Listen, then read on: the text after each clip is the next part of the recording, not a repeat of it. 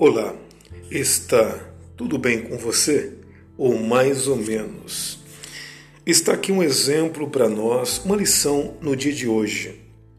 No livro do profeta Abacuque, capítulo 13, versículo 19, está escrito assim: O Senhor Deus é a minha fortaleza e faz os meus pés como os da corça e me fará andar sobre as minhas alturas.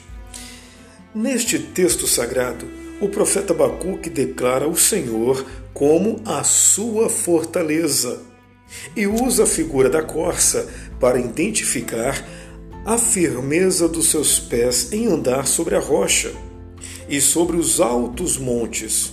Assim, o Senhor firma os nossos pés sobre a rocha e não nos deixa tropeçar. O Senhor nos faz caminhar nos mais altos picos da nossa vida social, familiar, financeira, ministerial e espiritual. Você está entendendo?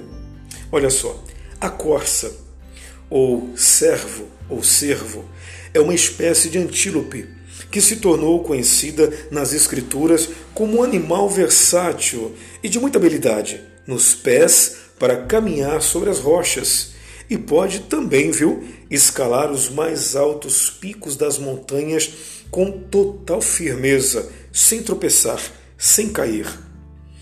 Em Samuel, 2 Samuel, capítulo 22, versículo 34, o que que Davi disse? Deus deu a meus pés a ligeireza das corças e me firmou nas minhas alturas, ou seja, nos lugares mais elevados, lá no topo, lá no pico. Deus me deu firmeza.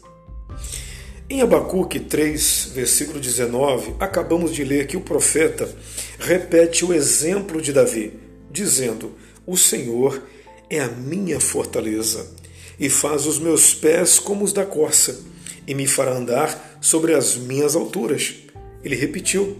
E no Salmos 42, o primeiro verso, ele diz: Como suspira a corça pelas correntes das águas, assim por ti, ó Deus, suspira a minha alma. Queridos, por mais alta que seja a posição que o Senhor nos colocar, jamais devemos deixar o orgulho tomar conta do nosso coração, pois se assim fizermos, o Senhor firmará os nossos pés na rocha e nos fará andar com firmeza nos degraus mais elevados da nossa vida terrena. Você confere isso nos Salmos de número 60, o verso 12. Amém, pessoal? Compartilhe esse áudio, apoie esse projeto. Somos de Cristo. Eu sou o pastor Newton Nunes e eu estou aqui todos os dias trazendo mensagens de paz para a sua família.